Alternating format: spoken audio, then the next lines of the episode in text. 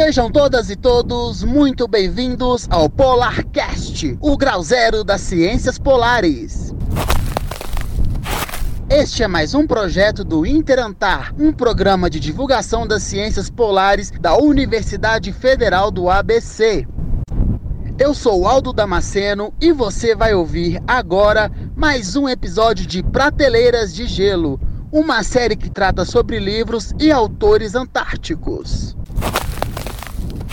E neste episódio você vai ouvir os Polarcasters Silvia Dota e João Paulo Barbosa dialogando sobre o livro A Incrível Viagem do Tio Max, autoria de João Paulo Barbosa, Sérgio Segovia, Gilberto Lacerda Santos e Roman Willy. Polarcast, o grau zero das ciências polares.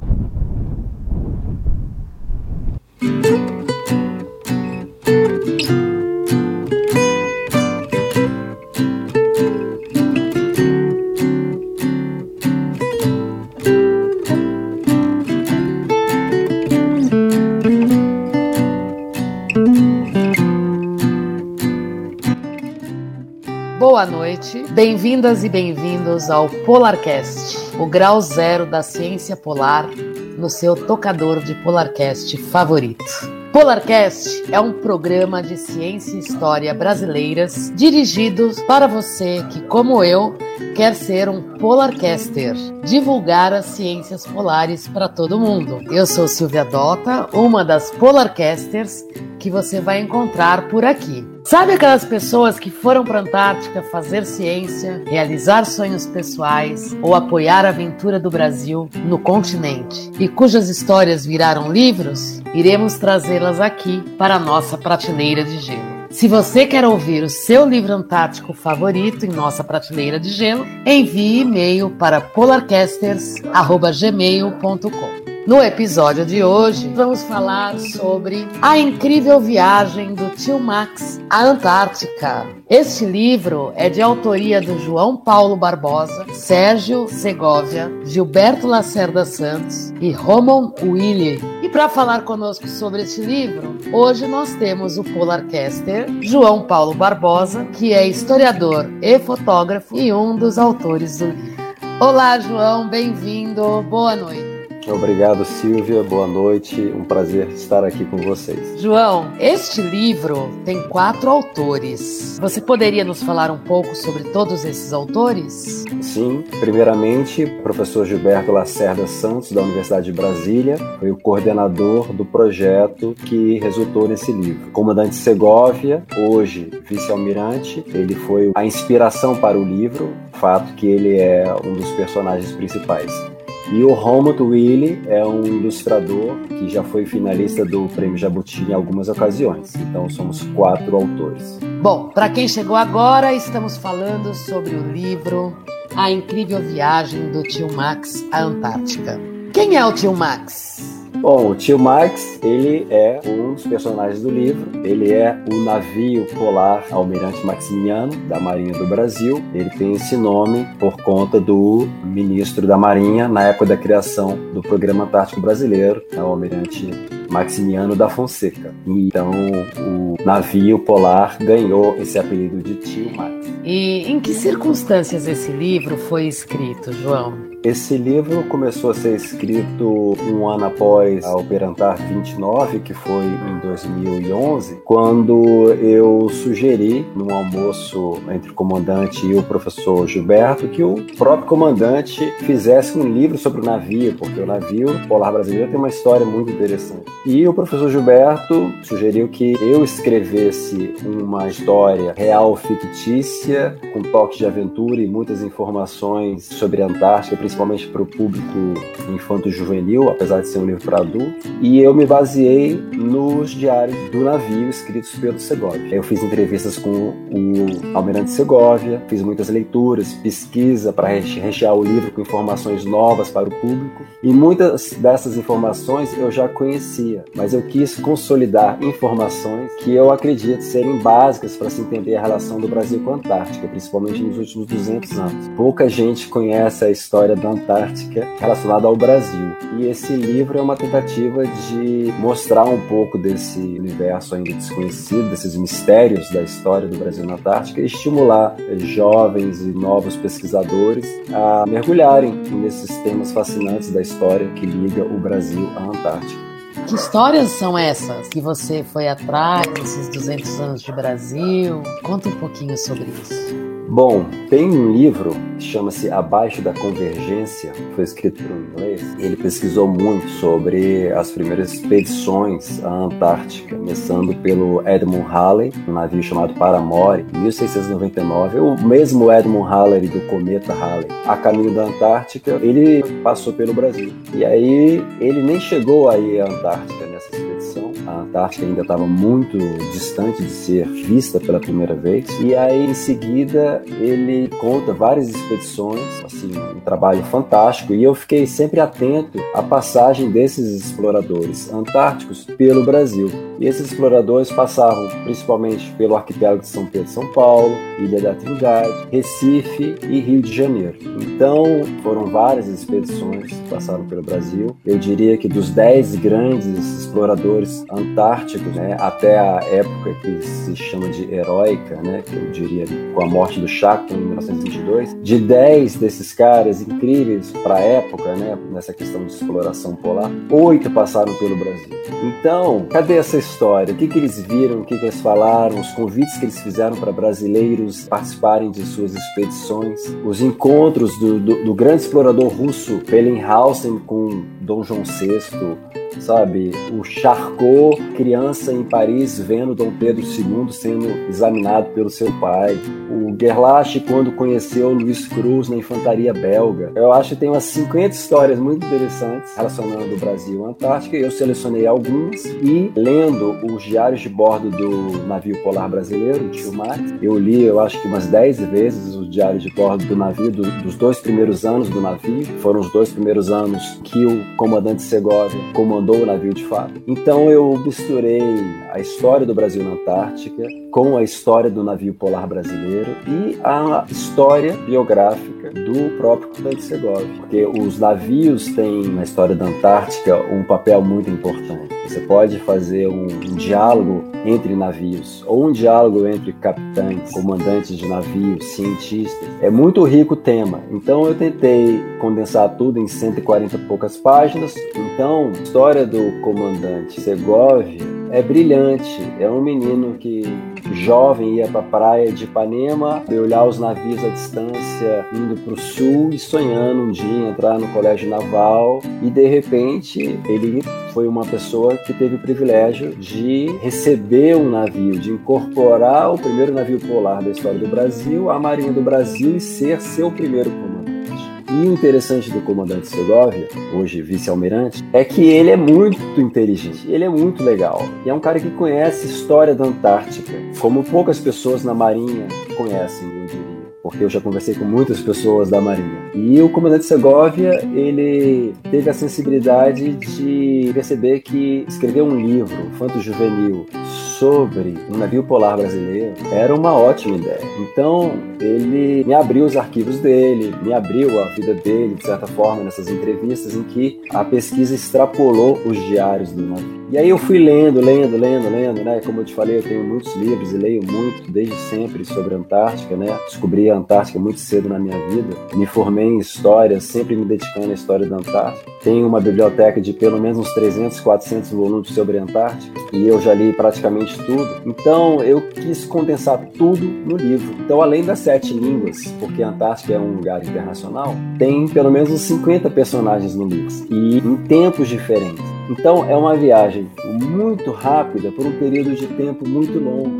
Eu falo desde os gregos antigos, né, o Aristóteles inclusive protegendo a Antártica, porque na teoria de zonas tórridas do Aristóteles, para você chegar nas zonas polares, você tinha que atravessar as zonas tórridas, e ninguém queria atravessar as zonas tórridas. Então, de certa forma, o Aristóteles protegeu a Antártica né, até a Idade Média. O Polo Norte era a grande atração. Então, de certa forma, a Antártica ficou protegida muito pela falta de interesse. E pela falta Bo... de conhecimento. É, né? é, O desinteresse leva ao desconhecimento, né? Exatamente, Silvio. Então, é tudo muito lindo. E principalmente quando você viaja para a Antártica, de fato, quando você leva o seu corpo para passear na Antártica, quando você leva os seus olhos para caminhar na Antártica, aí você se conecta, eu pelo menos me conecto assim diretamente com qualquer pessoa que tenha ido para lá e tenha deixado relato ou fotografias ou pinturas, informações em que hoje eu posso viajar na minha imaginação e criar histórias e descobrir histórias, ligar os pontos. E nós estamos aqui hoje com a Ana Carolina, que é uma estudante de técnico em química, uma estudante do ensino médio, e ela tem perguntas a fazer a você, o autor do livro A Incrível Viagem do Tio Max à Antártica. Ana Carolina, pode fazer sua pergunta. Provavelmente algumas coisas colocadas no livro trata-se de ficção ou simplesmente não aconteceu mesmo. Você lembra de alguma parte, alguma coisa assim? E essa ficção ou coisa que aconteceu que não era realmente verdade, era ficção absoluta ou tinha sua parcela de realidade? Obrigado, Ana. Olha, a sua pergunta é excelente Metade do livro é ficção e a outra metade é realidade, pois uma das orientações que eu recebi do coordenador do projeto, professor Gilberto Lacerda Santos, era de criar alguns mistérios, foram três mistérios criados ao longo do livro, que de certa forma prendessem a atenção do leitor. Mas essa ficção, ela foi inspirada na realidade. Então, quando, por exemplo, o explorador francês Charcot passa pelo Brasil, ele recebe uma bandeira do Brasil para hastear na Antártica. Ele passou pelo Rio de Janeiro e foi muito bem recebido. E ele colocou a bandeira do Brasil dentro de uma caixinha e essa caixinha está na Antártica. Por alguma razão, um dos marinheiros do navio francês tirou a caixinha do barco e resolveu esconder dentro de uma caverna de gelo na base do Monte Rio Branco. Aconteceu? Aconteceu. O Charcot passou pelo rio, ganhou uma bandeira e botou numa caixinha. Mas a caixinha, será que ela existe? Eu fico me perguntando, ela existe, mas será que realmente minha imaginação foi real? E os outros mistérios têm elementos fictícios, porém inspirados em fatos reais. Polar Cash o grau zero das ciências polares. Ana Carolina, pode fazer sua pergunta. Você escreveria um livro do qual você é o dono da história? Se sim, qual história contaria? Tudo que eu faço tem um pouco de biográfico. E justamente depois de escrever um livro sobre o comandante Segov e seu navio e sobre a Antártica, que foi um livro de certa forma encomendado, fiquei com mais vontade ainda de escrever um livro em que eu fosse o dono da história na verdade, escrevi vários livros em que eu fosse o dono da história. E eu, inclusive, já estou escrevendo, né? Estou escrevendo alguns livros e um deles é um livro infantil chamado O Pequeno Príncipe do Gelo, que é um livro que vai ter a ilustração, como o tio Max, mas vai ser um livro bem mais compacto, uma linguagem mais simples. E é um livro em que eu estou escrevendo exatamente o que eu quero. Inspirado nessa viagem que fizemos para o Círculo Polar no último verão. Muito bem. Eu gostaria, João, da gente falar de um outro trecho do livro que está na página 88.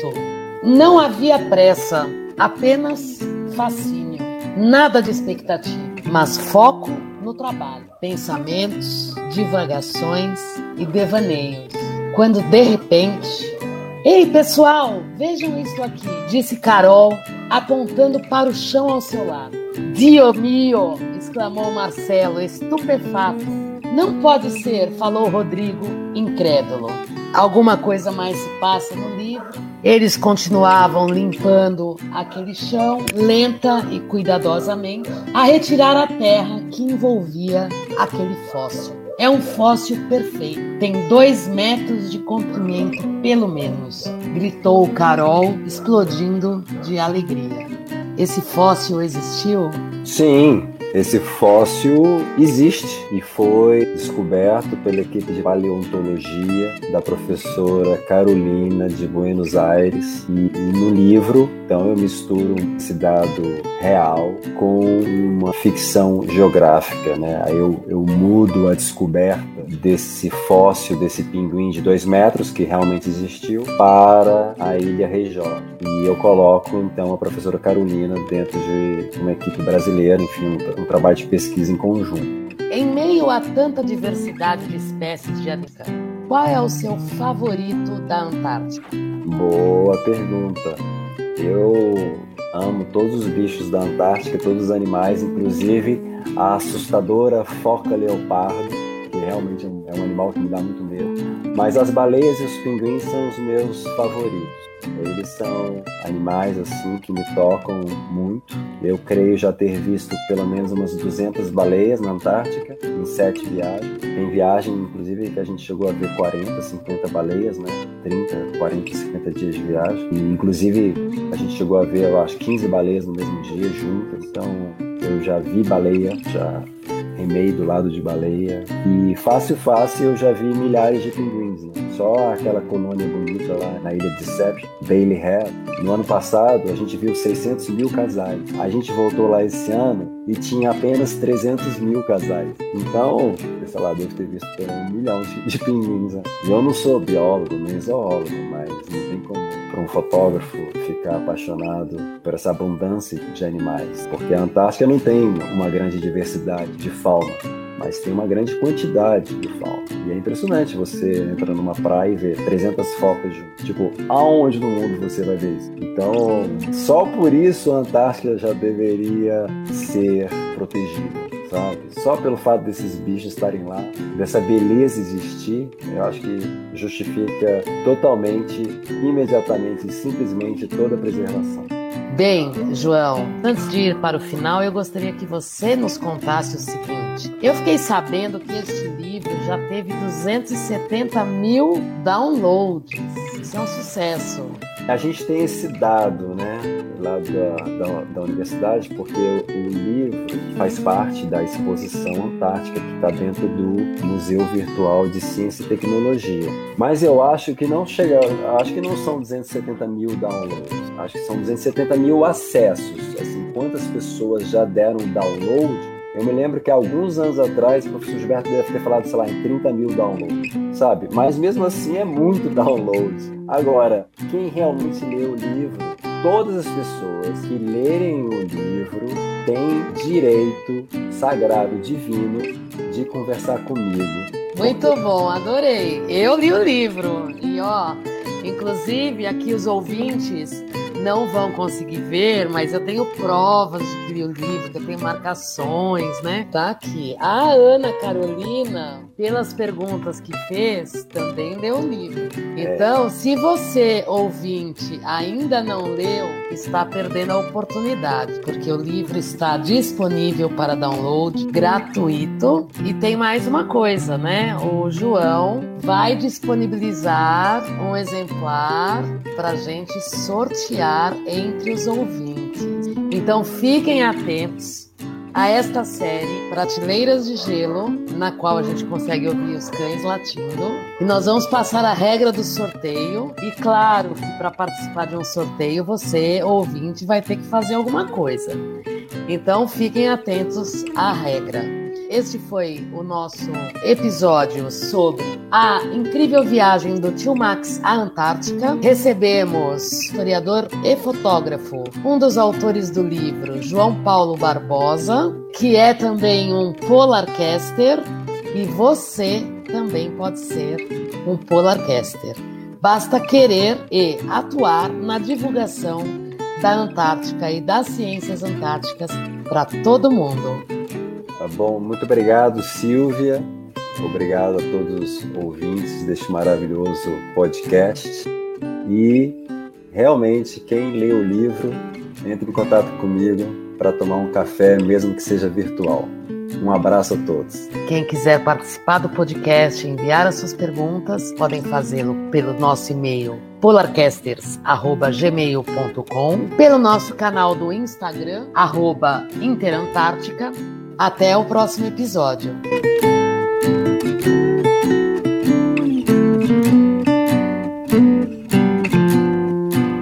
Você acabou de ouvir o Polarcast, um projeto do Interantar, um programa de divulgação das ciências polares da Universidade Federal do ABC. Produção Silvia Dota. Apresentação Silvia Dota e João Paulo Barbosa. Edição por Aldo Damasceno.